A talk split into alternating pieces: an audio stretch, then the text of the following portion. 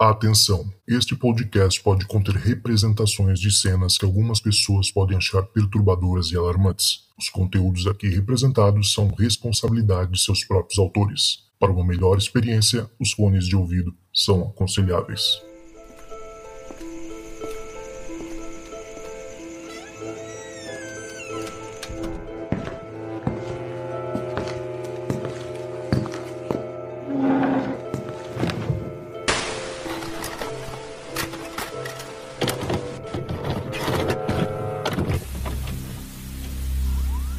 Olá, Zucas, olá a todos do Relatos do Além. Então, meu nome é João, eu moro aqui em Francisco Beltrão, fica na região sudoeste do Paraná. Eu vou estar contando uma história que aconteceu comigo por volta de 2011, né? Então já faz algum tempinho aí, já fazem 11 anos que isso aconteceu. Bom, era uma madrugada do ano de 2011, eu morava juntamente com a minha mãe e meu irmão e irmã é, numa, numa pequena cidade com um pouco mais de 10 mil habitantes no, aqui no sudoeste do Paraná. Uma cidade que inclusive fica aqui perto de Francisco Beltrão. Eu não poderia imaginar, né? Mas naquela madrugada iria ocorrer algo que nunca mais eu esqueceria em minha vida. As noites costumavam ser muito calmas, né? Costumam ser muito calmas em cidades do interior, principalmente em cidades com menos de 50 mil habitantes. Então eu nunca tive problemas para dormir lá na casa da minha mãe já que o silêncio, com exceção do barulho dos grilos, imperava por toda a noite. Mas nessa noite em especial, enquanto dormia de lado, né? Eu sempre, eu sempre durmo de lado, ou pro lado direito ou pro lado esquerdo. É, eu tava nesse, nesse dia eu tava virado pro lado direito, eu fui desperto por uma voz que sussurrava algo no meu ouvido esquerdo, né? Uma língua que se assemelhava muito com o hebraico, o aramaico, né? Eu vi aquele filme Paixão de Cristo, por isso que eu sei disso disso, né? Era uma língua muito parecida com, a, com aquela língua que eles, que eles utilizavam naquele filme. Então, assustado, em câmera lenta, é, eu comecei a virar a cabeça para cima e eu vi uma mulher muito, muito branca flutuando em cima do meu corpo ela usava um vestido completamente negro e esse vestido ele cobria o corpo inteiro dela, né? Só o rosto dela ficava de fora. E eu vi ela assim levitando alguns centímetros da minha face. Eu pude perceber na hora que era uma mulher muito linda, mas muito linda mesmo, assim, a mulher mais linda que eu já vi até hoje. E nisso que eu fui virando minha cabeça para a esquerda, né, e olhando para cima, olhando para o rosto dela, uma voz que foi como um trovão, assim, uma explosão dentro da minha cabeça. Ela gritou: Cristo, vem até aqui. E naquela época eu ainda era cristão, eu tava perdendo minha fé e tal, mas eu ainda era cristão. Hoje eu acho até estranho, né, ter acontecido, ter, ter ocorrido essa fala dentro da minha cabeça, porque eu sou cético, né, e eu não entendo muito bem essa parte da história. Mas enfim, continuando, essa voz gritou, Cristo vem até aqui, assim, com um poder, assim, muito grande na, na, na fala, né, e daí enquanto ia falando isso, essa mulher que estava sussurrando, né, falando essa língua estranha, desconhecida no meu ouvido, é, o rosto dela começou a se deformar e ela estava levitando em cima de mim, ela começou a ir em direção ao teto à medida que o rosto dela ia se deformando e ela ia gritando, né, e fazendo caretas e o rosto ficava cada vez pior, cada vez mais feio e ela ia flutuando em direção ao teto. E à medida, à medida que ela subia, a face dela que antes era linda ia se transformando em algo monstruoso, até que simplesmente ela chegou no teto e virou uma fumaça negra se esvaiu completamente. E daí nisso eu levantei assim, né, do, do chão, eu tava dormindo no chão, e eu pensei, cara do céu, isso não pode ter sido real. Mesmo na época, né, que eu era cristão ainda, eu era muito cético, assim, eu duvidava muito das coisas, eu tinha que ver para crer, né? Então eu levantei e fui no banheiro no escuro. Então, cara, eu não sei até hoje por que que eu fiz isso. Porque uma pessoa numa situação normal teria um medo e ligaria a luz, né? Eu não fiz isso, eu fui no escuro. Ao ir em direção ao banheiro, eu levei um susto, porque uma sombra saiu do sofá e me segurou com tudo. Aí eu percebi que era o meu irmão que estava dormindo no sofá, né? Ele estava no caminho do banheiro e se assustou com a, com a minha passagem ali. É, ele me agarrou pelos braços e eu gritei para ele, né? É, Calma, Thiago, sou eu, João. Não se assuste, velho, sou eu. É, na hora ele se acalmou, né? E deitou novamente. Daí eu fui no banheiro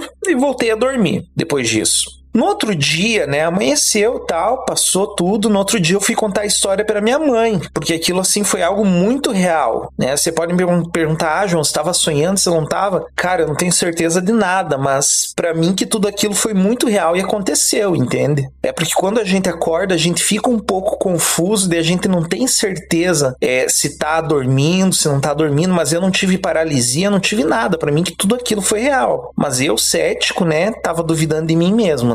No outro dia eu fui contar a história para minha mãe e na minha cabeça é que aquilo foi uma criação da minha mente, é ou mesmo sonho, né? É, enquanto eu tava relatando a história para minha mãe, meu irmão que tava de passagem, ele pegou e ouviu, né? Dele me indagou, cara, você tá brincando, né? Eu falei, não, velho, eu não tô brincando. Dele falou de novo, não, você tá brincando, para de ficar brincando comigo. Eu falei, velho, não tô brincando, por que que você tá pensando isso, né? Fiquei pensando, por que que ele tá tão consternado e tal, né? Dele me disse, bom, eu tava deitado no sofá da sala quando eu vi teu vulto vindo, passando, indo em direção ao banheiro e do teu lado uma mulher ela levitava. Ela levitava com um vestido todo negro, ela era muito branca e no susto eu me assustei tanto na hora que a minha, o meu único reflexo foi pegar em você para ver se você era real. E daí diz que quando ele fez isso, né, ele me falando, né, quando eu fiz isso, aquela mulher que tava flutuando, levitando do teu lado, ela virou uma fumaça negra na direção do outro sofá. Pois é, gente, é essa história essa história é real, sabe? Eu até o dia da minha morte eu vou levar ela comigo e eu honestamente até hoje tento entender o que, que foi tudo aquilo. Hoje, como eu já falei para vocês, eu sou muito cético, eu duvido muito dessas questões metafísicas, espirituais, mas isso aconteceu e foi uma visão que nós dois tivemos, né? Então, é, é uma das coisas que aconteceram na minha vida que eu realmente não sei explicar. Um grande abraço para você, Isoucas, um grande abraço para todo mundo que acompanha o Relatos do Além. É, eu acompanho sempre e o programa tá cada dia melhor. Até mais.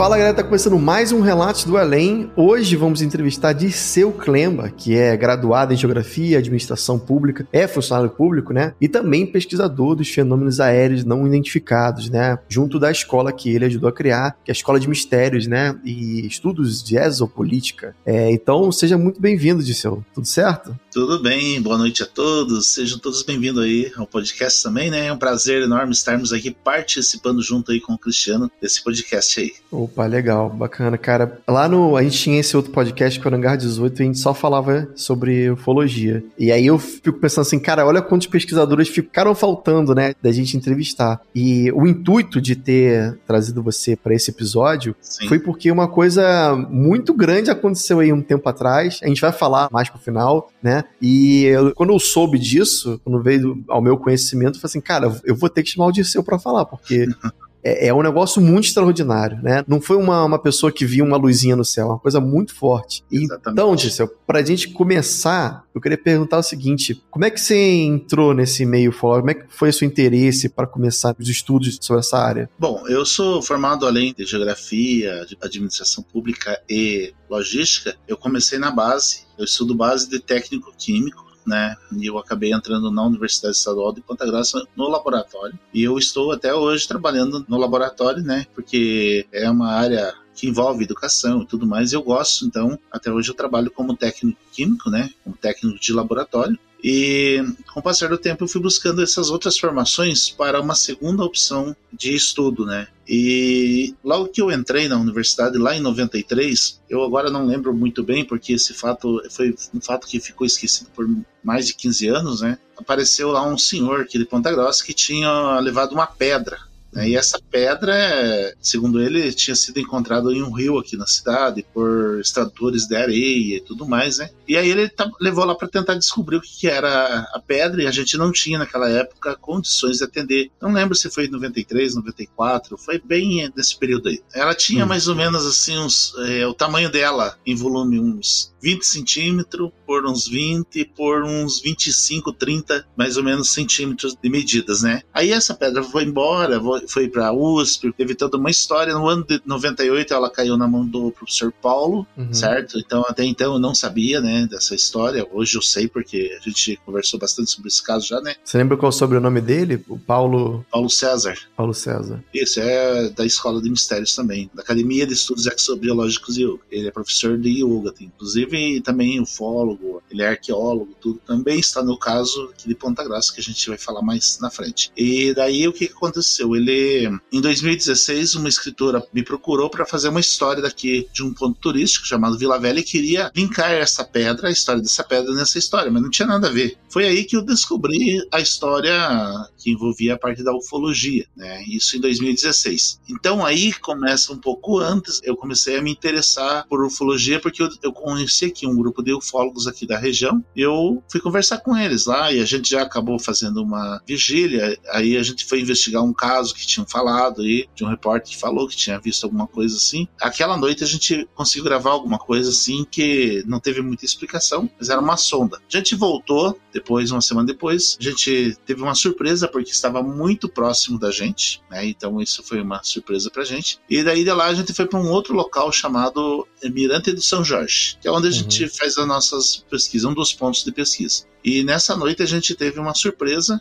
a gente teve 21 visualizações naquela noite. Nossa. Então o objeto chegava no horizonte, aparecia e desaparecia, voltava novamente, né? Então, provavelmente nesse dia aconteceu algo muito maior do que a gente esperava lá. Houve contato de alguma forma porque a gente acabou tendo algumas fotos né, bastante interessantes, onde tinha feixe de luz próximo da gente, tinha bolas de luz próximo da gente, e a gente não viu nada com relação a isso, a gente só viu nas fotos. E uma coisa que chamou a atenção foi que entre o trajeto que a gente saiu até eu chegar em casa, daria no máximo duas horas. Nós saímos onze e meia da noite e eu cheguei em casa era três e meia da manhã. Então houve uma, algo relacionado... Perda de noção de tempo, né? Exatamente. Mas isso não foi dado muita importância na época, uhum. nada. Então é um caso, isso aí ainda é um caso que eu pretendo estudar, né? Eu estava começando a estudar esse caso, né, que envolve eu e mais as pessoas que estavam junto. Mas aí. Todas elas sempre tiveram a mesma sensação de lapso temporal. Não foi só uma vez que a gente teve esse lapso temporal, houve mais vezes. Depois uhum. eu acabei descobrindo sobre essa pedra em 2016, com que eu, eu entrei em contato com o Paulo. Daí eu acabei me afastando do grupo. Essa pedra ainda existe. É, existe. O Paulo está em posse dela. Existem fotos dessa pedra? Paulo não está em posse dessa pedra. Existe uma pessoa que pode ser que esteja com essa pedra, mas a hum. gente, eu no caso, não falo o nome da pessoa com quem está, porque uhum. é uma pedra que tem cuidados especiais e eu acho Lógico. que tem que preservar aonde ela está. Pelo menos é a minha opinião. Com certeza. É uma pessoa da sua confiança, digamos assim. É uma pessoa bem conhecida no Brasil. Entendi. Ela acabou comprando na época essa pedra do proprietário, né? Ele Entendi. já é falecido. Mas essa pedra, existem fotos dessa pedra? A gente consegue ver na internet? No canal da academia tem lá uma live contando a história da pedra.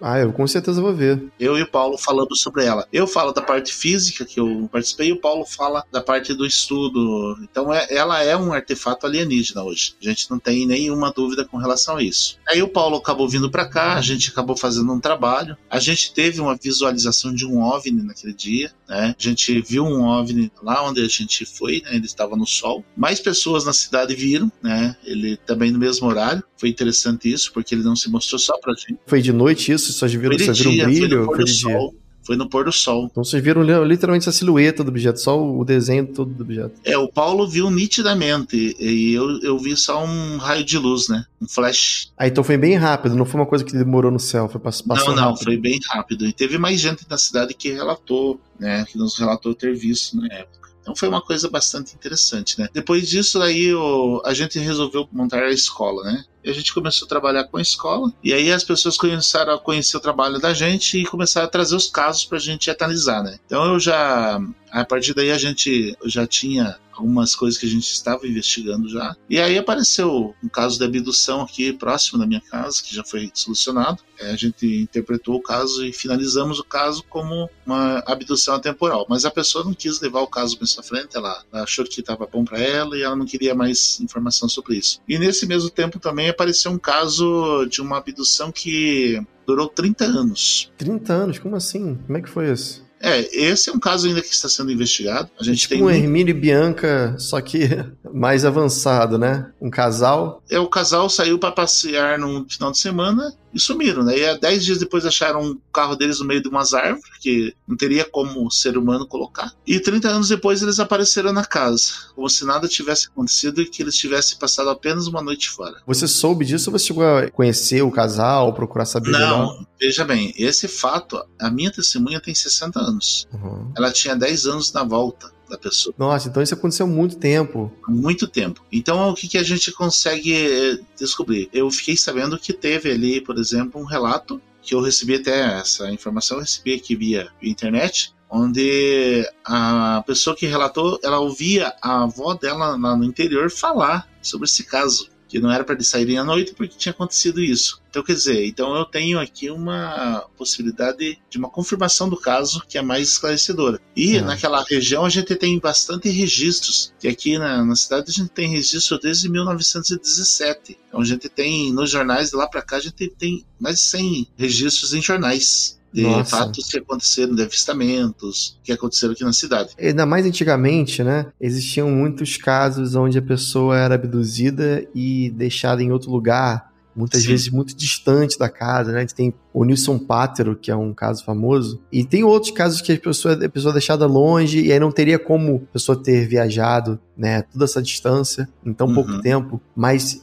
a pessoa ficar 30 anos eu nunca ouvi. Nem o Arthur É. Belê eu acho que ficou com tanto tempo. Mas é muito incrível. assim, Eu, eu, não- duvido, não duvido mesmo, porque ainda mais antigamente tinha uns casos assim realmente incríveis, né? Muito fascinantes que hoje em dia a gente não vê mais. Com certeza. Mas é, é aquela situação. Também tinha muita gente que aconteciam os fatos, né? Eles não falavam por medo de serem é, colocados como doidos, como loucos Uhum. e tudo mais, né? Então a gente começa a analisar dessa forma, às vezes, né? Nesse caso mesmo, né? Aconteceu essa possibilidade deles. Foi tudo abafado na época. Então a gente sabe que por trás disso existe alguma coisa que a gente precisa ficar esperto muitas vezes. E a gente É. sabe como que são hoje. A desinformação é muito grande, né? Não, total, é muito fake news e a gente tem que tomar muito cuidado para se proteger disso, porque às vezes uma coisa parece super plausível e possível, Sim. e hoje em dia a gente tá numa era de desinformação tão forte que a gente acaba muitas vezes sendo enganado, né? É então, verdade. é um negócio que eu sempre falo, assim, é da gente pesquisar por conta própria, né? E tentar discernir do que, que pode ser verdade e o que, que não pode ser. Apesar de que dentro da ufologia tem muita coisa que é tão absurda que, né, que você vê outros ufólogos indo pesquisar e realmente comprovam que, de fato, aconteceu uma coisa muito estranha ali. Eu tenho visto hoje que existem muitas confusões entre os ufólogos, né? Então, ah, primeiro que a gente, eu acho que está na hora da gente começar a parar e, e repensar sobre a ufologia partindo do nome de ufólogo, né? Eu, É. na minha opinião, a gente, ufólogo só está responsável por quê? Analisar objetos voadores não identificados, né? É. Uhum. se baseia nisso praticamente o ufólogo, né? Então eh, a gente precisa ver o que, que é realmente a função do investigador. Eu uso o nome pesquisador justamente, até te chamei de pesquisador, né? Porque eu acho Sim. que é uma coisa que abrange mais. Você não fica. É, ufólogo seria tipo o cara que estuda os, os UFOs, né? Que não é nem um termo em português, né? O termo em Ah. português seria ovinólogo, né? Sim, Então, exatamente. pesquisador já abrange tudo, é o cara que vai estudar o que for que seja, né? E hoje a gente ouve, né, muitos ufólogos falando aqui umas coisas assim que é muita confusão, as pessoas confundem às vezes. Você tem que analisar assim, você tem duas situações, você tem a parte física e a parte etérea, né? Então o que é físico e o que é etéreo? Você tem que saber definir como ufólogo, né? E hoje a gente quer, a maioria dos ufólogos, né? Eles se dizem ufólogos, na verdade, né? Mas são pessoas curiosas, na verdade. Sim, né? São certeza. pessoas que às vezes não têm todo aquele conhecimento, né? A nossa preocupação da academia é justamente isso, é levar o conhecimento das pessoas para que elas saibam interpretar a situação questão, o que, é uma questão de etéreo, o que é uma questão física, né? E quando entra a questão mental na, na situação, como que fica, né? E dentro do fenômeno ufológico, você realmente tem os três, né? Você é difícil, é, muitas vezes o, o, ser, por exemplo, ou a nave, ela consegue se desmaterializar ou se materializar, né? Esse é o lado etéreo, né? É, exatamente. E às vezes, muitas vezes, todo o trabalho é feito na mente da pessoa, como você falou, na parte mental. Exatamente. Existe quantos casos que parece que a pessoa lembra como se fosse uma, um sonho, uma lembrança distante, mas uhum. de fato aconteceu, né? Exatamente. Então, por isso que é importante a gente muitas vezes saber, porque o que, que eu vejo hoje? Eu vejo um monte de pessoas, ufólogos, pessoas assim que são ufólogos, que eles querem provar o impossível muitas vezes, né? Uhum. E esquecem que você, como ufólogo ali, você não é obrigado a ter que provar nada. Você tem que pesquisar, certo? Por exemplo, olha, esse caso aqui de Ponta Grossa que aconteceu agora recentemente, né? É um caso que a gente está levando com um tom científico. E se lá na frente a gente chegar a uma conclusão que não seja uhum. o que nós estamos comprovando hoje, é, eu vou ficar feliz com o resultado, por quê? Porque eu fiz, eu realizei uma pesquisa com os meus companheiros satisfatória e comprometida com a verdade. Ah, com certeza. E assim, uma coisa que você falou que é legal é um, esse posicionamento, que é um posicionamento científico, de ter a humildade de falar assim, gente, olha, infelizmente aquilo que a gente achou que fosse, na verdade não é. Você ter essa a humildade de, de reconhecer que a gente achou que fosse uma coisa, mas na verdade a testemunha viu outra coisa, digamos assim. Isso é muito importante para quem acompanha o trabalho, porque a gente sabe que, pô, hoje em dia eu vejo um pouco do fólogo como uma coisa meio jornalística, assim. Ganha quem dá o, furo de reportagem, ganha quem que recebe mais cliques e curtidas, né? Na verdade, quem consome ufologia, que sou eu, essas pessoas que escutam o nosso programa, querem, na verdade, saber, assim, isso é verdade ou não? Vocês conseguiram provar que isso é real? Vocês têm a marca, você tem a comprovação que houve uma alteração magnética ou radioativa que seja, né? Isso uhum. é interessante para quem acompanha o trabalho. E sim, não, sim. tipo, dar o furo de reportar. Ah, eu descobri a prova que nós não estamos sozinhos na Terra. Eu descobri. Não é isso que a gente quer ouvir, entendeu? A gente, a gente já coisa. sabe, né? Isso a gente é, já isso, sabe. Que a gente, exatamente, isso a gente já sabe, né? Agora me conta os detalhes. Tipo assim, me fala os detalhes.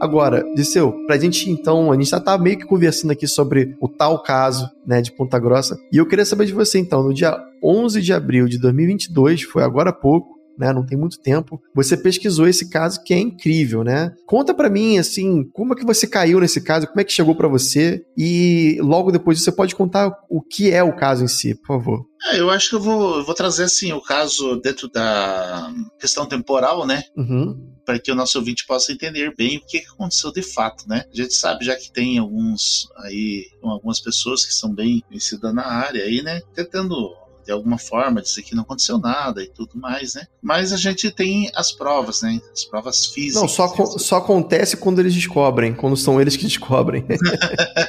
então eu não me preocupo com isso. Eu, eu tenho consciência que eu estou fazendo o meu trabalho de forma honesta, de forma técnica, de forma com ética e com moral, né? Lá em 2015, uhum. quando eu tomei a decisão de começar a aprender sobre ufologia, o meu objetivo era buscar fazer o trabalho científico. E é dessa forma que eu estou tentando fazer, né? E a gente fala tentando fazer porque não é fácil. Né? Não é tão fácil assim como a gente, como as pessoas imaginam muitas vezes. Então, é, o que aconteceu? Eu cheguei do meu trabalho, era por volta de umas 8 horas, né? E eu geralmente não abro minhas páginas sociais, nem, nem amigos, assim, a gente acaba aceitando lendo mensagem. Então demora um pouco assim, dois, três dias, às vezes, para que eu dê um retorno, né? E aí o que aconteceu? Bom, você mesmo foi testemunha disso, né? Uhum. É, então o que, que aconteceu? Naquele dia eu cheguei, olhei assim, tinha lá, fulano que é ser teu, seu amigo. Falei, pô, mas é estranho, né? Que a gente, quando entra nessa área, a gente já começa a olhar, poxa vida, será que é um espião? É. Aí eu aceitei lá. Assim que eu aceitei, já chegou uma mensagem lá. Professor Dirceu, eu preciso de um contato para que eu envie um áudio para você de uma coisa que aconteceu aí. Aí você jamais vai imaginar, né, o que, que se trata. Eu mandei meu número de telefone lá e mandei para ele e já chegou a mensagem. Só que daí ele falou assim: Ah, vou mandar um áudio aqui de algo que aconteceu aqui. Minha mãe mandou para um amigo, não sei o que e tal. Deixa eu só ver se eu entendi. A testemunha testemunha, a pessoa que aconteceu esse caso, te procurou no Facebook para te procurar para saber, para te mostrar o que aconteceu com ela, foi isso? É, na verdade foi o filho dela. Ah, tá. Ela foi o filho dela, um dos filhos dela. Aí o que aconteceu? Ele já me mandou contato. Aí eu, como eu tinha umas coisas para fazer, eu fui ouvir a mensagem dele, era quase 9 horas da manhã. Ele me mandou, era 8 e 15. Aí, beleza, ouvi. Quando eu ouvi a mensagem, eu falei, nossa, mas esse caso é muito mais grave do que se imagina, né? Eu já é. entrei em contato, já respondi. Daí não conseguia. Falei, olha, vamos fazer o seguinte, vou, me liga. Ou vou te ligar, né? Liguei para ele. E daí não dava conexão. Liguei novamente. Aí ele já jogou a mãe dele para contar, a mãe dele tava desesperada. Eu falei, Fulana, deixa eu falar com seu filho. Aí eu falei com ele e falei: Olha, Fulano, o negócio é o seguinte: mantenha a calma, não avise ninguém, guardem para vocês aí. Eu já daqui a pouquinho eu chego aí. É uns 6 km, 7 km da região onde eu estava, né? É uma área urbana. Aí eu, beleza, eu peguei, daí eu já liguei para o, os dois professores que trabalham junto comigo, que é o Jefferson e o Paulo, né? Daí eles, assim, no primeiro impacto, ficaram igual a mim, né? Assim, não, a gente ficou pasmo, poxa vida, como que um caso vai acontecer? Então, naquele primeiro momento, houve aquela dúvida: será que é verdade?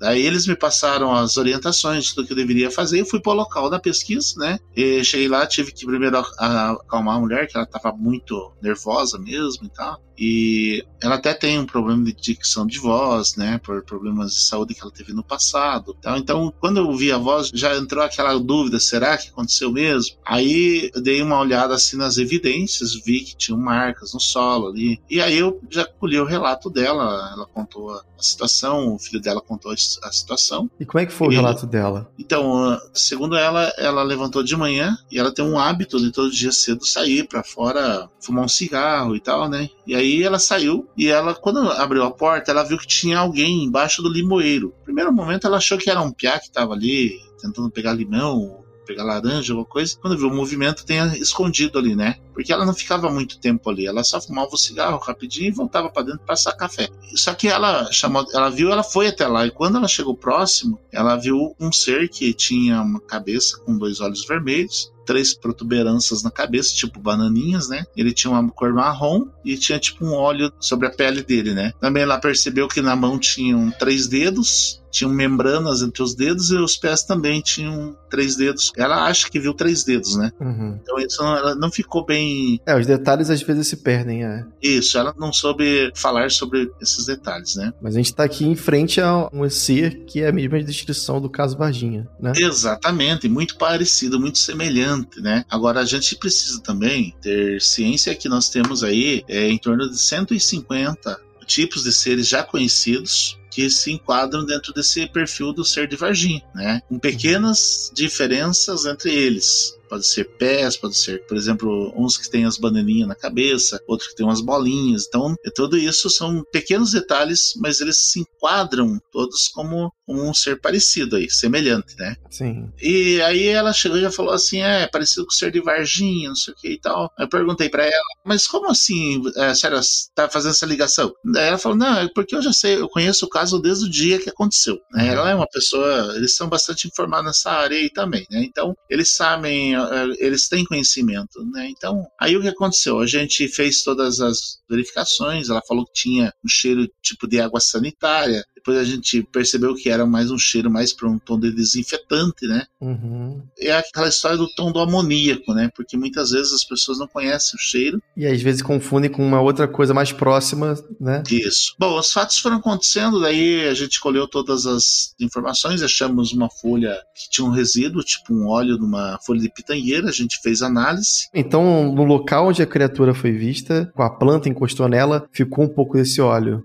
É, não necessariamente onde a folha encostou. Na verdade, eu não cheguei a fazer uma busca no local, assim, na folha, né? Mas onde ela passou, em um hum. determinado momento acabou ficando uma gota lá. Eu ah, demorei. Então pode ter pingado, não necessariamente ter passado pelo corpo, mas pingou ali pingou, um, um óleo. Ali, né? Aí o que, que aconteceu? Daí ela pegou, tinha um amassado naquele local, a gente foi, verificamos tudo, né? Aonde ele pulou o muro para sair, tem marcas, ficou bem marcas acentuadas assim, no solo, tinha uma parte de carvão E depois a gente colheu também o solo ali nessa parte do carvão, onde tinha gota e onde ele estava. E teve alteração aí da quantidade de sílica, principalmente hum. nessa parte onde tinha o carvão, né? Eu não tenho uma explicação técnica para essa situação. Também aumentou a quantidade de cálcio nessa mesma região. Uhum. Tipo assim, sílica ele tinha dado nos outros dois resultados em torno de 70 a 80% e cálcio de 1 a 2%. Nesse local onde tinha o carvão, a sílica ficou em 24% e o cálcio ficou em 42%.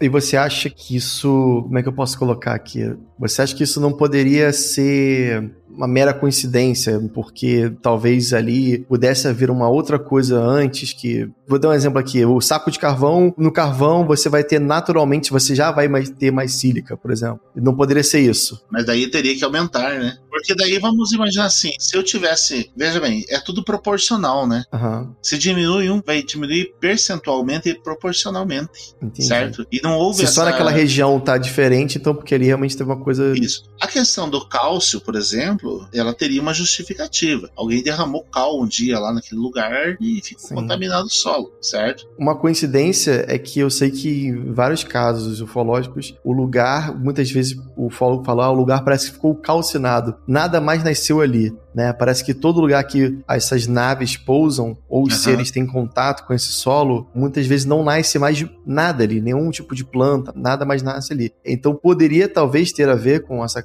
calcificação? Não posso confirmar absolutamente nada nesse momento, até essa informação é informação importante, né? É. Eu vou verificar justamente essa situação. Até onde eu sei também, o cálcio só pelo cálcio, ele pode ser até útil para planta, né? Eu acho que eu conheço muito pouco de planta, mas eu acho que vou dar um exemplo aqui bem, bem ridículo. Muitas vezes a pessoa tá tentando botar mais nutrientes na terra, aí bota casca de banana, joga casca de cenoura, muitas vezes joga ovo quebrado, né? Porque o ovo é feito praticamente cálcio puro. E dizem que isso é muito bom para o solo. Eu não sei exatamente, posso estar cometendo um erro grave, qual é a ligação de ter um local com muito cálcio para não nascer mais plantas naquele lugar. Talvez muito cálcio não seja benéfico para as plantas, acaba que pode ser que ele mate a planta da mesma maneira que você joga muito sal. O sal, uma em pouca quantidade, não tem problema nenhum. Agora, se você jogar muito sal numa, em cima de uma planta, ela, obviamente ela vai morrer, né? Talvez Exatamente. seja isso, né? É, então essa seria uma, uma, uma interrogação, né? Que a gente está ainda avaliando. Né? Então agora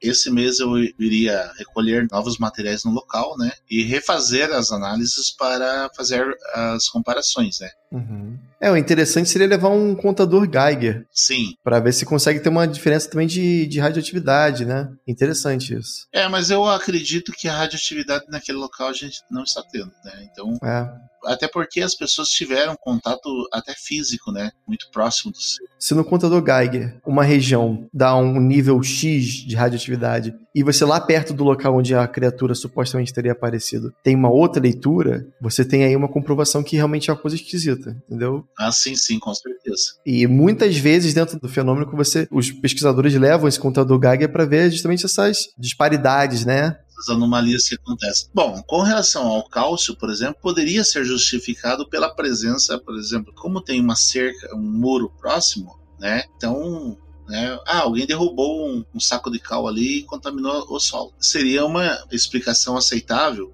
certo? Até porque não estaria descartada essa possibilidade. Se é perto do muro, por exemplo, às vezes o próprio material que é pintado, o muro, né, a tinta, às vezes tem alguma coisa de cal também, né? Exatamente, mas a redução, por exemplo, de 70% para 24% de sílica, isso foi uma coisa assim que foi bastante intrigante, né? Uhum. Agora, com relação à folha, a gente mandou analisar, é, foi feito fotos, imagens alguns dias depois, né? Eu, infelizmente eu não tive esta ideia naquele momento, não sabia qual tipo de exame proceder, né? Porque eu estava sozinho no caso aqui na cidade, né? E aí eu acabei resolvendo fazer umas imagens de microscópio. Eu fiz uhum. a imagem e eu descobri o seguinte, que é, no local da gota, aquela folha de pitangueira começou a ter algum tipo de degradação mais elevado. Uhum. Certo? Então, eu fiz agora a semana passada, eu fiz novas imagens da mesa folha e eu não achei mais nada de marcação, a não ser um anel, assim, uma, uma marcação em volta que ficou bem marcado aonde estava o limite do óleo. Uhum. Isso é uma coisa nova que a gente vai ter que discutir com, com o pessoal de biologia, né? Então eu conversei com uma professora essa semana ainda que passou sobre essas imagens tudo.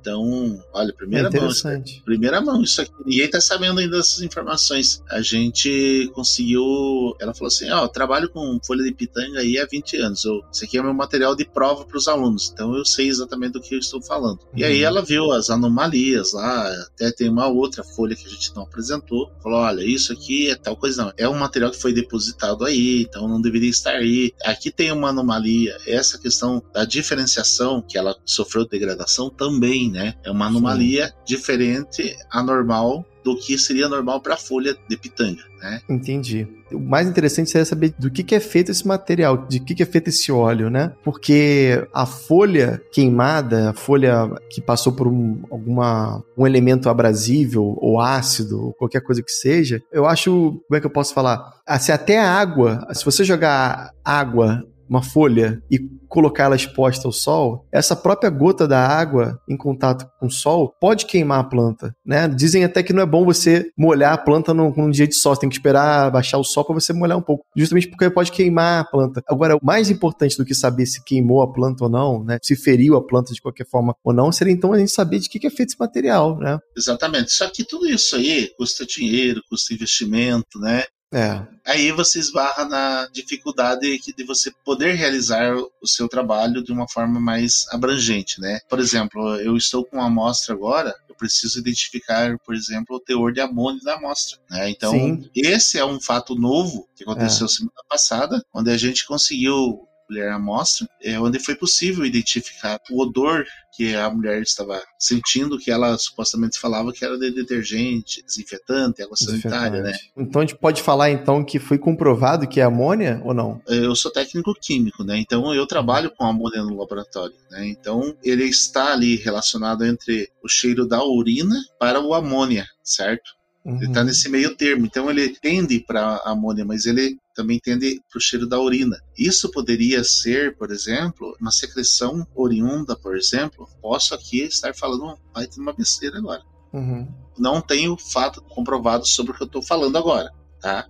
Deixar bem claro isso, mas poderia estar relacionado, por exemplo, ao material que você encontra no esgoto, né, numa rede de esgoto, certo? Poderia ser. Eu lembro que você falou em uma entrevista que ela havia falado que a criatura, não sei se foi você que pensou sobre isso, se foi ela que falou, poderia ser uma criatura aquática por ter membranas entre os dedos, não foi? É, veja bem, nós estamos trabalhando com evidências, né? É. A gente não está comprovando absolutamente nada nesse não, momento. Com certeza, com certeza. É, até porque existe uma. Mas isso é uma hipótese, isso é uma possibilidade. Sim. Né? Baseado no que ela viu, ela falou: ah, vi membranas, aí, tipo, pô, a gente tá aqui pensando na possibilidade dessa criatura talvez ser uma criatura aquática. Isso. A evidência que a gente tem, ela é bastante grande que esse ser seja de origem, por exemplo, de uma galeria de esgoto. Né? A gente sabe, já aconteceu isso em várias partes do mundo, só que não vem à tona isso, pouca gente fala porque é muito acobertado isso aí, né? E hoje a gente tem agentes de acobertamento, inclusive aqui do Brasil, né?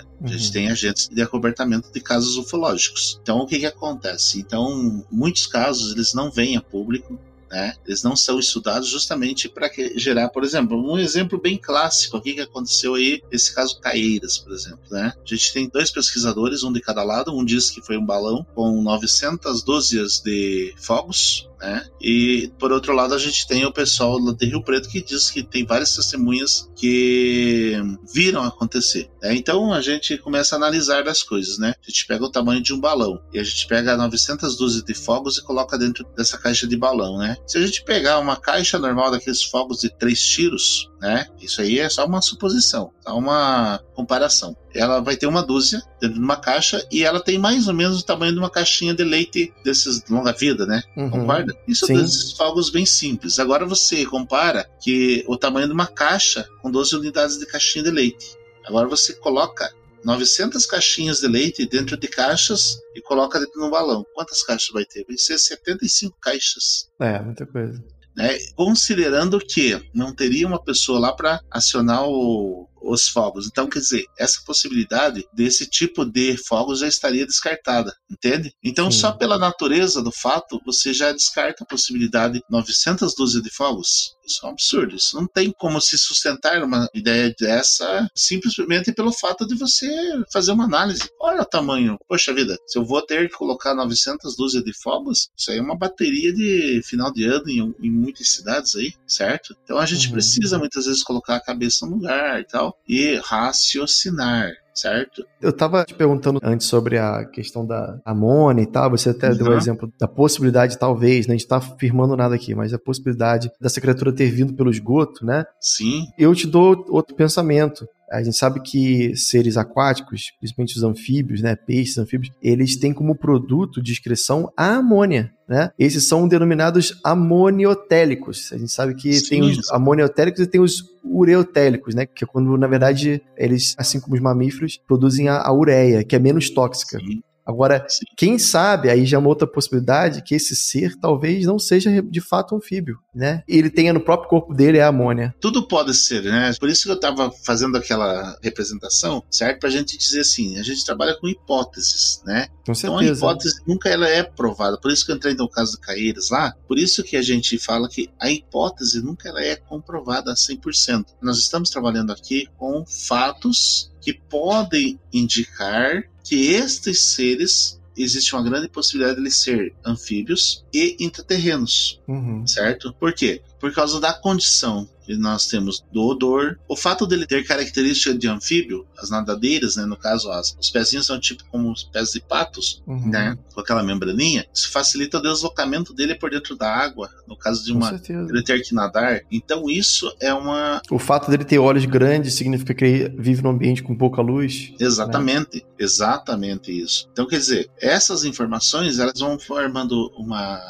informações de uma espécie de quebra-cabeça, entendeu? Onde você vai encaixando as peças para você chegar a um resultado final, né? É que tem muita coisa que a gente já tem de resultado da pesquisa que a gente não está divulgando, né? É, isso é importante. O que a gente fez? Lá no é. dia 11 ainda, o Paulo e o Jefferson, né, os dois professores, eles vieram para Ponta Grossa. Foi aplicada uma técnica, né? O Jefferson, ele é, trabalhou na área 51 por, por um bom tempo e tal, né? E então ele conhece essas técnicas que são utilizadas. Ele aplicou essa técnica e ele conseguiu fazer desenho do ser que apareceu lá. Ele naquele momento ele sabia que tinha, uns, tinha aparecido um ser, mas ele não teve acesso ao vídeo que eu fiz, onde ela descreve o ser, conta como ele é, todas as características. Ele fez o desenho, certo? Uhum. Ele desenhou e pergunta para ela: "Foi esse que?" Ela falou: "Sim, foi esse que começou a chorar", certo? Então isso prova que realmente ela viu alguma coisa. O fato é assim: o que, que aquela senhora viu naquele dia a gente, nós, aqui, pesquisadores, a gente não sabe exatamente definir, mas ela viu alguma coisa que chamou muita uhum. atenção dela, que marcou muito, deixou ela muito preocupada, com muito medo, né? Uhum. E o fato interessante foi que um vizinho que mora ao lado, ele viu uma silhueta assim, né, na janela da casa, porque são três casas lá no mesmo terreno, né? Então ele viu nessa do meio lá, ele acabou vendo uma silhueta, ele achou que seria outro vizinho que tava passando ali. Mas aí ele não deu bola. O ser tava em cima da árvore, tava embaixo, onde é que ele tava exatamente? Tava no solo, né, embaixo do pé de limoeiro, um pezinho de limoeiro, baixo do metro e pouquinho de altura. O ser tinha em torno de um metro e vinte, mais ou menos assim. E ela chegou a ver alguma movimentação desse? Ela viu ele fugindo ou andando, ou ela sim, sim. saiu antes de qualquer coisa? Não, ela quando viu que era uma criatura estranha, né, que ela conhecia, ela foi se afastando, né? Ela foi se afastando e voltou para dentro da casa. Enquanto isso, ela não deu as costas pro ser, o ser pegou e, e fugiu pro fundo do terreno, né? E pulou o muro e foi embora, né? Então, depois a gente andou lá terreno todo, a gente achou marcas de amassado no capim, a gente achou marcas no chão de uma coisa que a gente percebeu que ele tem uma densidade muito baixa, né? Ele não chega a, a deixar marcas profundas no solo. Talvez seja muito leve, né? Eles são bem leves. Uhum. Eles são bem leves. Isso Você é tem uma... foto disso tudo? Você conseguiria mandar para mim? Eu tenho as fotos que já foram divulgadas, né? A gente tem uh, o material que já foi divulgado, posso mandar sim, sem nenhum problema. É o material Legal. que a gente. A gente pode publicar tem... também lá na postagem do episódio para as pessoas também verem, né? Sim, com certeza. É bacana mostrar, por exemplo, tem essas imagens aí que estão relacionadas à folha, tem os resultados das análises químicas que foram publicadas, tem a marca do, no solo que ficou, o capim amassado, essas coisas já são públicas, então a gente pode mostrar publicamente sem nenhum problema, né? E, bom, aí o que, que aconteceu? A gente manteve o, o sigilo sobre o local, sobre os envolvidos, né? E enquanto isso, a gente fez todo o nosso trabalho e eu acabei fazendo um convite aí para várias pessoas do Brasil, né? E acabou vindo até gente de fora do Brasil, do exterior, né? Uhum. Aí no dia 20 a gente fez uma conferência no, pelo YouTube ali, né? Circuito fechado. E a gente apresentou o caso aos ufólogos do Brasil e alguns de fora do Brasil, né? Então, as pessoas que estavam lá participando, tinha dois participantes de instituições que investigam o fenômeno, que são instituições que dão credibilidade aos casos, né?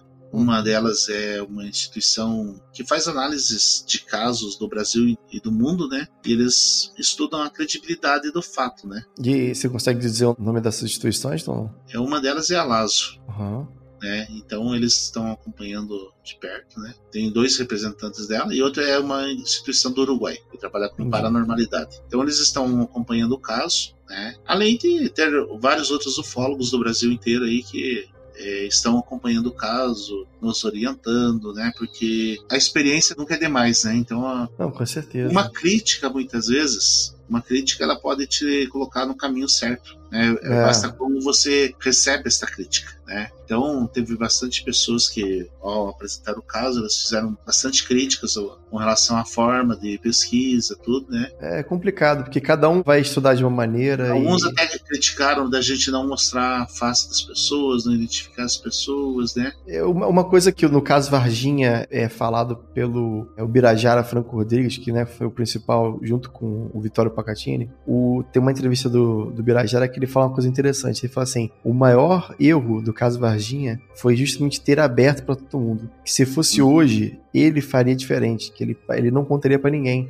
Ele pesquisaria tudo sozinho e no final ele divulgaria o que ele pesquisou. Então acho que de certa forma você está fazendo certo em não divulgar. Eu acho que faz assim, peça ajuda para quem você tem confiança, uhum. que entenda da parte técnica de análise, faça isso. Mas depois de tudo, aí sim, com a autorização das testemunhas, você divulga o caso amplamente, né, para quem quiser. Acho que você fez certo. É, então a gente tem aí tem a participação dessas duas instituições aí internacionais, né, que são de Academia Latino-Americana de Ufologia Científica, né? uhum. eu esqueci o nome bem certinho dela, da Lazo, né, é Lazo, e também tem uma do Uruguai, que é o responsável é o Carlos Barbosa, né, lá no Uruguai, e que tem eles estão acompanhando o caso desde o início, né, então estão fazendo todo essa, esse amparo. E também aqui nós temos a, nossa universidade, né, que está acompanhando assim, meio de forma extraoficial, né? Depois que a, saiu na mídia, algumas outras pessoas que também pesquisam, elas me procuraram, trazendo mais alguns casos aqui da região, casos bem interessantes, assim, que eu não conhecia, que aconteceram aqui na região, que vai, vamos ter que investigar também, né? E, e a gente tá indo, vai fazer o nosso trabalho. Então, hoje eu tô com uma equipe um pouquinho melhor, eu estou em três pessoas, né, aqui da cidade, praticamente para trabalhar, né? Que é eu, mais um professor de geografia, e hoje eu recebi o um contato aqui de um professor, ele tem um conhecimento muito amplo na parte de cavernas aqui na região. Então ele vai trazer, inclusive ele já me trouxe, ele falou assim: "Olha, você está no lugar errado. Você tem que procurar um pouquinho para adiante. O local não é ali, o local é um pouco para adiante". Aí me deu só essa hum. dica para mim. Interessante, interessante. Interessante. Daí ele falou assim, que até ele pediu pra eu entrar em contato, falei com ele que eu entraria em contato hoje, me daria o meu número. E eu tenho conhecimento de cavernas também, né? Então a gente sabe que aqui tem muita caverna, muitas cavernas que nós temos. Então, eu ouvi falar então, inclusive que no centro de Ponta Grossa tem cavernas, rios subterrâneos, né?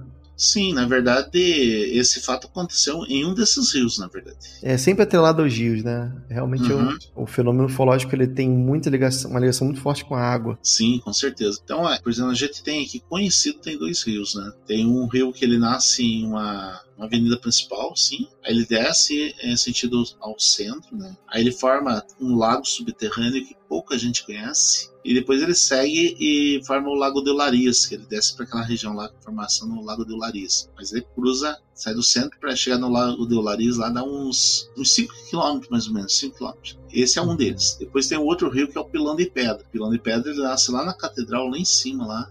Ele vem descendo, passa. Eu, aí eu já não sei se ele passa por cima ou por baixo desse rio, né? Desse outro rio, né? Aí ele pega umas águas que tem ali de umas fontes e depois ele desce ali para a região do Coronel Cláudio, né? Coronel Cláudio não, é Jardim Carvalho, né? Uhum. É região do Jardim Carvalho e depois ele deixa de ser canalizado e passa a ser aberto, né? Entendi. É a partir daí, desse ponto aí, que as coisas começam a acontecer, né? Mas só que a gente tem, por exemplo, vários outros túneis que atravessam a cidade toda, né? A gente tem aqui túneis que ligam várias instituições, né? Uhum. Hospitais, cemitério. Tudo por baixo da terra. Tudo por baixo da terra.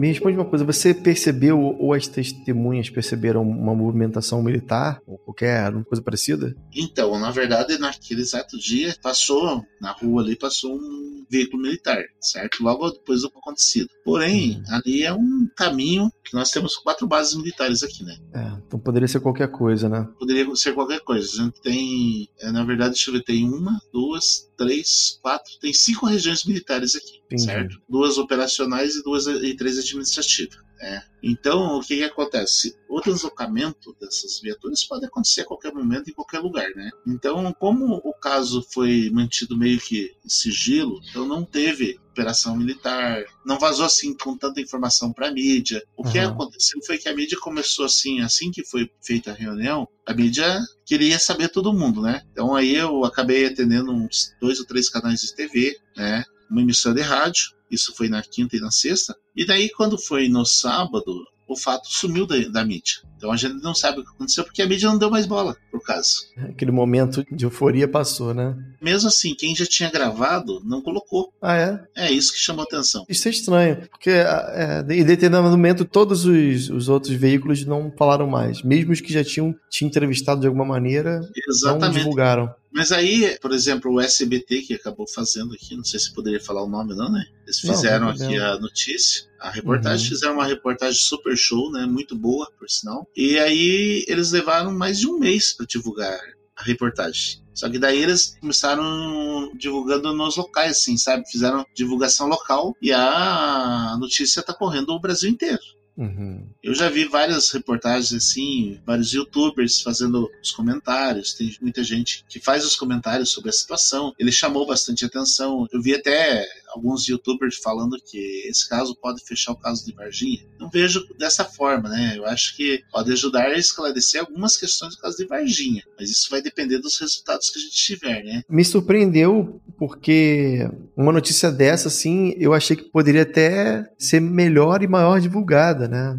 É, não, mas a gente está também tomando muito cuidado com o que a gente está divulgando. É, com certeza. Por exemplo, uma das coisas que chamou bastante atenção foi assim, porque como a gente não levou o caso para mídia, qual o meu objetivo? É a questão científica, né? Se eu levo o caso para mídia, provavelmente eu não ia ter tempo para fazer as investigações.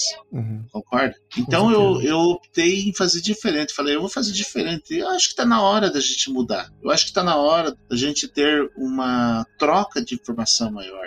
É, eu recebi inúmeros elogios, tanto que o pessoa que te indicou, né, é uma pessoa que tem um caráter enorme, uma responsabilidade muito grande. Sim, até dar um abraço pro, Marcão, Marco Aurélio Leal, que Sim. me mandou o contato do Disseu. A gente sabe que o Marcão é o principal investigador do caso Varginha, né? Então, o caso agora de Ponta Grossa e o caso Varginha, de certa maneira, conectados, né? Exatamente. Então, isso prova que a gente está fazendo um trabalho sério, né? Fico feliz por isso. Eu recebi inúmeras pessoas, ah, parabéns, Dirceu, pela forma que você está conduzindo o caso, né? Esta proteção das testemunhas é muito importante, né? Tem muita gente, porque você, primeiro, se coloca no lugar da pessoa que está ali, né? Por exemplo, são duas coisas. Eu quero ficar famoso perante a mídia, quero ser conhecido, ou eu quero fazer um trabalho de pesquisa, descobrir o que realmente aconteceu. Então eu preciso analisar dessa forma. É lógico que qualquer um de nós aqui gostaria de comprovar um fato fenomenal em qualquer momento desse mostrar, olha, a gente viu uma nave, a gente viu isso, a gente viu aquilo. Gente, mas não é assim que as coisas funcionam. Né? Quanto é. mais fácil de você mostrar, mais fácil de ser derrubado, né? Com certeza. Assim. Então, por que, que a gente tem que mostrar as coisas que a gente. Não, as provas estão aí, elas estão vindo para mim, elas estão chegando. Por exemplo, essa questão, preciso fazer um teste de presença de amônia, né? Por exemplo. Esse é um fator, uma prova nova que veio semana passada, veio no sábado para mim né? Uhum. Tipo assim, você chega um momento e você começa a dizer assim, será que está acontecendo isso mesmo? Você tem que ser cético em algum Sim, momento da ser. sua pesquisa e colocar em dúvida as pessoas que estão falando com você, né? Com colocar elas em xeque, né? Aí você vai lá, você pega um solo onde teve ali, ali o contato do ser, né? Então, como vocês perceberam aí no meu áudio, não foi uma vez só que apareceu o caso, não. Teve mais visões aí, né? Dessa mesma testemunha? Dessa mesma testemunha e de outras testemunhas que estão sendo agregadas ao fato. E essa mesma testemunha, ela viu mais de uma vez o mesmo ser ou são seres diferentes? Eles são seres semelhantes. Hum são seres semelhantes. Essa testemunha, ela já teve sonhos, já teve outras coisas que dariam pra gente entender que ela, de certa forma, é uma pessoa contatada ou ela tem alguma coisa nesse sentido, não? Olha, tem algumas informações que eu não posso passar, né? Porque elas fazem uhum. parte da investigação. Eu estaria passando informações, se eu entrasse nesse assunto, poderia estar trazendo informações que fazem parte desta pesquisa atual, certo? Uhum. Eu já falei algumas informações, spoiler, né? eu já dei algumas dicas, então quem está nos ouvindo sabe, não foi só uma vez. Na verdade, ela viu no dia 11 e no dia 12, né? Uhum. No mesmo horário, 11 e 12. Ela viu esses seres na casa dela. É, tendo mais uma pessoa para confirmar é interessante, né? Se possível que não fosse da família, né? Porque eu sei que dentro da pesquisa ufológica, eu já ouvi falar sobre isso, né? Que alguns ufólogos não gostam quando a testemunha fala assim: ah, eu adoro ufologia, eu estudo, leio. É uma pessoa já contaminada, é uma pessoa já que pode fazer um relato em prol do acontecido, né? Em prol do que ela tá falando ali, né? Não, eu sei que foi de Caso Varginha porque eu gosto muito do Caso Varginha, eu entendo, li tudo. Isso é uma pessoa que, para alguns ufólogos, tô falando, tô falando de mim, obviamente, nem sou pesquisador, mas alguns uhum. ufólogos falam assim, cara, quando a pessoa fala que estuda ufologia, eu já descarto logo, porque já é uma pessoa que pode ser que esteja mentindo, entendeu? Agora, quando você tem um, um, relato de uma pessoa de fora, aí você tem realmente uma. Pô, se duas pessoas diferentes falando que estão vendo a mesma coisa, então realmente tem coisa aqui, né? Mas, Cristiano, vamos supor, você gosta de ufologia. Uhum. Isso não me impede de não ver. Inclusive, eu já vi, eu já vi um OVNI.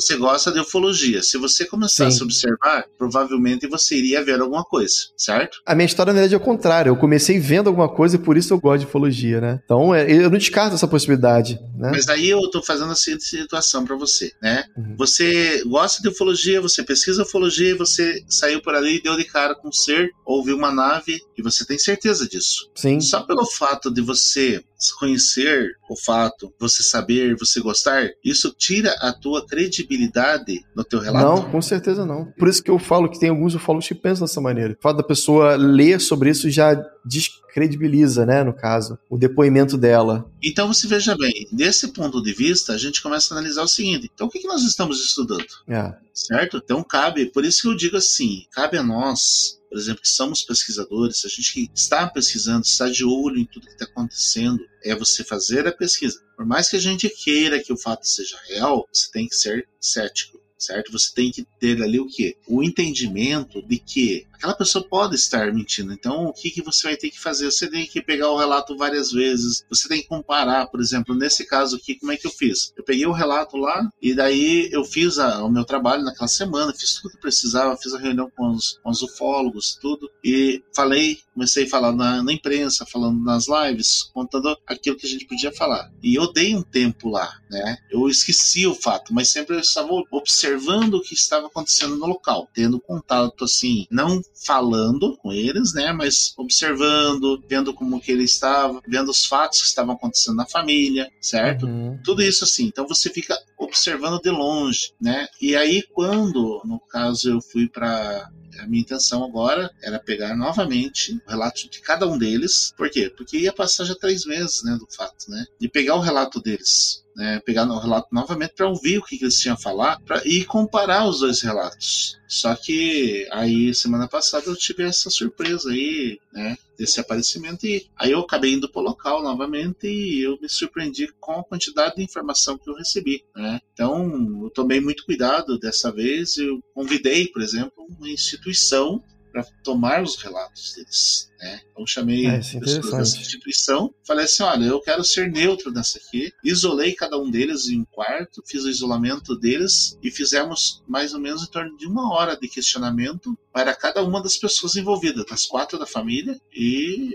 assim, o que a gente pode falar? A gente não tem dúvida nenhuma do que aconteceu, né? Agora uhum. a gente vai ter que comprovar, por exemplo, as questões as análises, né? Então a gente tem que comprovar os fatos só é. pra gente colocar. Pô, no... Comprovando que essa, essa gota de óleo aí é amônia, isso já aí já é um grande passo. grande passo. Essa gota de óleo aqui ela pode ser uma secreção, por exemplo, um fluido lá do esgoto, por exemplo. Pode isso ser. comprovaria que o ser veio do esgoto, né? Então a possibilidade de ser, ser um intraterreno, no caso, baseado nas evidências que eu tenho aqui na cidade, baseado nos estudos que eu já faço, né? Algum tempo é. envolve essa questão dos túneis e tudo mais, né? E tem fatos assim que estão acontecendo na região ali e poderia fazer com que esses seres realmente saíssem de lá, né? Então a gente tem imagens, por exemplo, de saídas de galerias muito fundas na região, uns 30 metros de profundidade, certo? Que são de agora, coisas que são muito antigas, certo? Uhum. Como você falou, tem algumas coisas que apontam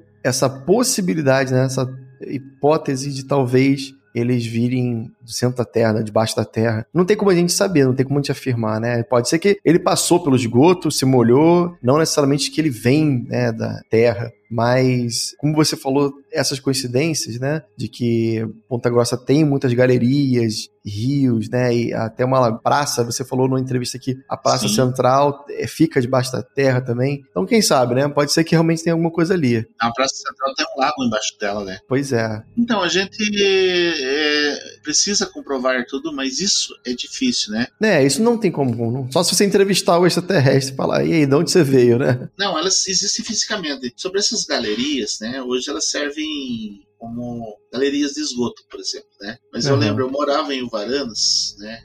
E teve uma obra, principal via de acesso da cidade, que durou um tempão. E eu lembro que essa via é uma via bem larga, tá? Em torno dos 20 metros de largura. Ela foi totalmente refeita, né? E houve assim, o pessoal fez uns buracos enormes de terra profundidade, tipo 8, 10 metros de profundidade e 6 metros de largura. Né? E coincidência ou não, hoje, por exemplo, eu sei que próximo daquele local existe uma saída de um túnel. Esse eu tenho acesso a ele lá, tenho imagens dele, tem, a gente fez um trabalho com drone recentemente, né? E a gente conseguiu mostrar bem. Eu até estive nesse local até, né?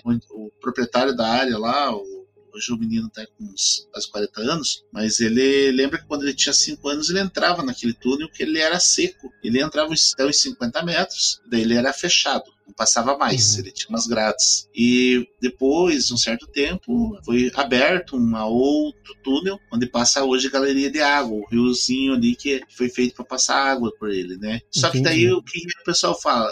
Coloca o esgoto, né, céu aberto, porque daí impede que as pessoas entrem nesses lugares aí, né? Entendi.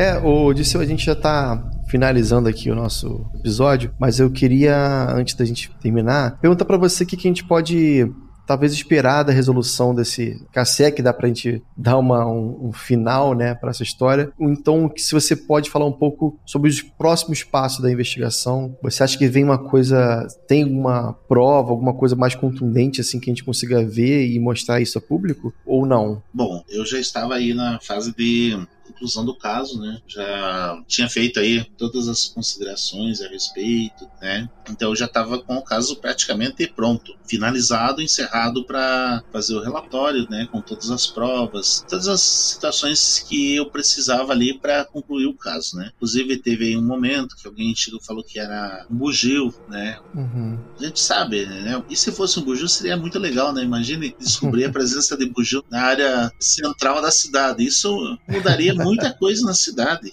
Né? Isso mudaria muita coisa. O lugar onde ela mora não é exatamente afastado. Não, é a área central da cidade, é a área bem próxima ah. do centro, inclusive. Caramba, isso é um fato interessante. Sim, onde eu trabalho é a área urbana, né? Então eu saí do meu trabalho, vim em direção ao centro, uns 5 quilômetros. Aí cheguei nesse local e ainda tem mais uns 2, 3 quilômetros para chegar no centro, pra você ter uma ideia. Né? Uhum. Então é uma área bastante. Urbanizada. Bem urbanizada, na verdade. Uhum. Né? Só que Ponta Grossa tem alguns pontos assim que tem esses rios esses vales, né? É bem interessante. Então eu estava já praticamente com 90% da pesquisa concluída, concluída. Eu só estava ali, na verdade, esperando duas coisas. Né? Eu ia ouvir novamente todas as testemunhas separado, né? então isso eu ia fazer para fazer o comparativo entre os dois e a avaliação psicológica das pessoas, né? Já foi feito uma, um estudo, né, sobre isso. A gente já tem uma psicóloga que já está avaliando tudo, né? Então eu já sei o resultado da situação.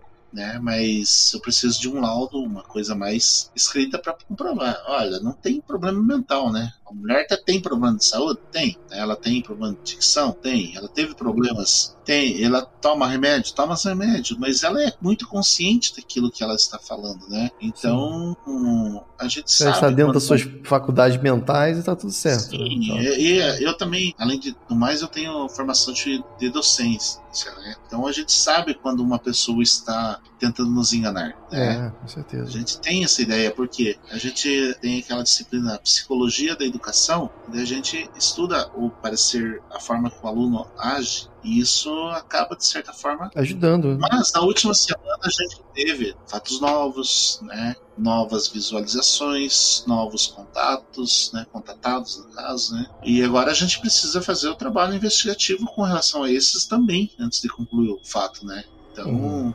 Princípio a gente tinha uma testemunha e um, uma pessoa que viu uma silhueta. Agora nós temos mais uma pessoa que viu o ser, nós temos mais uma outra pessoa, um casal né, que viu algo passar, que eles não sabem exatamente o que é, mas eles, eles viram algo passar do lado da janela deles. Né, é tudo na região, né? E nós temos ainda mais um fato que aconteceu com essa mesma pessoa que deu o depoimento inicial, onde aconteceram algumas coisas na casa dele. Então, você veja, são fatos novos. Tudo isso de estranho aconteceu no mesmo período, na mesma época, então realmente é uma coisa é, Isso aconteceu tudo na semana passada, né? Inclusive, a gente conseguiu coletar a amostra onde o ser parou, molhou o solo, né? E foi coletado como eles estavam atentos a tudo que estava acontecendo, eles coletaram a, a amostra naquele lugar e guardaram para mim, me avisaram, do dia cedo já fui para lá e realmente eu fiz uma coleta depois de algum tempo e o odor é bastante característico de amônia, só que eu falar é uma coisa, eu preciso comprovar isso é, de uma forma técnica, né? Com certeza. São uma das dificuldades que a gente está tendo, né? Mas amanhã Amanhã eu consigo fazer essa comprovação. E também achamos um. Esse, para surpresa da gente, a gente achou uma outra folha com o mesmo líquido da vez passada. Olha aí, interessante. Isso é uma coisa legal. O mesmo líquido, a mesma gota, só que dessa vez eu consegui analisar o líquido um pouco mais. Né? Eu não sei exatamente que líquido é, mas eu consegui, de certa forma, fazer uma foto do que o líquido tinha dentro dele, né? Então, essa imagem foi uma, uma coisa bastante interessante. Legal. Pô, é, é assim, se você precisar de qualquer contribuição para a pesquisa, com certeza o nosso público e eu também estaria com certeza ajudando, né? Então, se sinta à vontade para divulgar qualquer coisa aqui. Se uhum. você precisar, nosso público é muito vasto e com certeza a gente tem gente que escuta a gente de todos os tipos de, de áreas, né? De pesquisas e biólogos, enfim, químicos físicos, que com certeza podem ajudar, cada um ajudando um pouquinho, a gente consegue trazer a verdade à tona, né? Que esse é o, o grande objetivo aqui, certo? A gente, na verdade, está agora tomando algumas outras providências no local, né? A gente já conversou com os técnicos aí. Eu nem vou falar publicamente aqui, porque às vezes a parte de comunicação ela ouve e repassa, né? A gente tem que tomar bastante cuidado com isso, né? Porque a gente Com sabe certeza. que esses seres, muitas vezes eles, eles são tecnologicamente muito avançados em, em relação ao que a gente sabe, certo? Então a- a- tem muita gente, ah, é um ser extraterrestre ou intraterrestre, ser alienígena não tem conhecimento. Eles têm muito conhecimento. Talvez eles colocam toda a humanidade no bolso e a gente nem percebe. Ah, eu não tenho certeza disso. Se bobear, estão sabendo da nossa conversa aqui agora. Com certeza, É, com certeza, né? Então eu tenho os cuidados de muitas vezes não falar sobre alguma coisa, mas a gente está já tomando algumas providências, né? Inclusive tem alguns métodos que a gente vai usar que são métodos utilizados justamente para a captação de imagem, né? É, então a gente está vendo aí um custo de tudo isso, né? Então a gente vai ter que investir em torno de uns mil a mil e quinhentos reais nessas pesquisas aí essa semana, né? Então a gente não tem esse dinheiro, né? E a gente está correndo atrás, ver o que a gente pode fazer, É, né? manda um pix aí que a gente contribui cada um pouquinho, cada um dá cinco aqui, cinco ali, a gente pode ajudar, com certeza. Pode ser, se vocês se sentirem o desejo de querer contribuir para a pesquisa, né? Eu tenho uma conta pessoal de poupança, né? A gente coloca na descrição, a gente pode, você me passa depois do programa, você me passa o. Se for Pix, me passa qual é o código Pix e a gente coloca lá. É um código Pix do e-mail, né? Uhum. Escola de Mistérios BR, Tudo junto, Escola de Mistérios. BR, arroba gmail.com. Beleza, escola de mistérios br, arroba gmail.com. E aí, quem quiser contribuir com a pesquisa, vamos ver se a gente consegue desvendar esse mistério aí, né? Do ET de Varginha Ponta Grossense, né? Disseu, como é que a gente faz pra achar você e como é que a gente faz pra é, encontrar o canal da Escola de Mistérios? Como é que o pessoal que está interessado em conversar com você, particularmente, pode fazer? Tem através do e-mail, né? Pode ser glemba.uepg.br, né? E tem o WhatsApp também, que é o pessoal meu, né? Que é o 42 99997 6740, Perfeito. certo? E a Escola de Mistérios? Para a Escola de Mistérios é Academia de Estudos Exobiológicos e Yoga. Perfeito. Vocês botam lá no, no YouTube você vai encontrar, né? Isso, lá tem bastante material, né? A gente tem lá aproximadamente uns 60 vídeos já disponíveis para todo mundo. É um canal novo, novo entre aspas, tem uns dois anos aí, né? E a gente tem feito aí, uh, se preocupado com o conteúdo que é passado. É um canal que tem 670 inscritos até o momento. Se puder lá dar essa força para se inscrever no canal. É. Não, primeiro eu quero dar uma olhada nessa tal pedra aí, que agora é. É, vou- acabando a gravação, eu vou lá entrar e procurar o vídeo da Aham, pedra. Eu mandei aqui o link do canal para você também, aqui, certo? E daí eu já mando também o link do canal da Pedra lá. Bom, a gente tem lá ó, algumas lives aí, né? Nosso público lá é em torno de uns 140, 200 pessoas que assistem. Então tem as aulas, né, que são abertas, onde a gente procura trazer algum conteúdo. Por exemplo, no momento a gente tá está falando sobre mitologia grega. né? Então já tem três aulas lá disponíveis. Né? Então a gente falou sobre Hades, falou sobre Perséfone, falou sobre a Caixa de Pandora e falou sobre Medusa. né? Então também tem aula sobre tarô e tem as lives, que a gente faz as lives lá com diversos convidados, né? Inclusive amanhã a gente já tem uma live agendada. Tem lá um documentário lá, uma live que a gente fez aí com alguns ufólogos, inclusive o Carlos Barbosa e o Cristiano foram os convidados. Além do pessoal Cristiano lá, Gonçalves? Cristiano Gonçalves foi convidado. Legal. O que caiu em Candeias, São, Caíra e São Paulo, né, na madrugada lá. Essa é uma live que despertou aí bastante, está com 7.700 visualizações, né, 13 dias. Então é uma live que chamou bastante atenção. E tem lá o caso Carvalho, né? Está lá o caso Carvalho, tem lá o- uma live lá com o canal lá do Rio Grande do Sul, do Rafael Amorim, é, onde eu participei no canal dele e eu recebi autorização para publicar aqui no canal da escola. Interessante, tá bom, Odisseu. Obrigado aí pela participação, tá? E vamos falando aí que eu vou querer saber mais o desfecho desse caso aí. Intrigante, né? É, eu acredito que a gente vai ter mais uns dois meses pela frente para a conclusão desse caso aí, né? Então, Com certeza. Eu vou ficar aqui, já te adicionei no Facebook, vou ficar de olho lá nas postagens. aham, bom? Sim, beleza. Brigadão, tá? Até a próxima, viu? Ok, obrigado pelo convite, obrigado aí pela confiança, né? A gente precisa mostrar o nosso trabalho de uma forma diferenciada, com responsabilidade, né? porque nós estamos vivendo um momento de transformação dentro da, das atividades, dos estudos da da ufologia, né, de modo geral. Com certeza, muita coisa vai mudar aí. Aqueles fatos que são muitas vezes abafados, né, então chegou um momento em que não vai ter mais espaço para isso. Esse grupo novo de ufólogos, de investigadores que estão vindo hoje é, o YouTube ajudou muito nessa situação, através do momento que a gente viveu. Né? Então, muita gente veio aí trazer notícias novas, novos casos, novidades. Né? Antigamente a ufologia era restrita a poucos. Hoje ela é. tornou-se um estudo aberto. Com certeza, mais democrático também. Com que certeza. bom, né? E é esse o objetivo da gente, tá bom? Obrigadão, hein? Até a próxima, Obrigado viu? Eu. Até a próxima. tchau. tchau, tchau.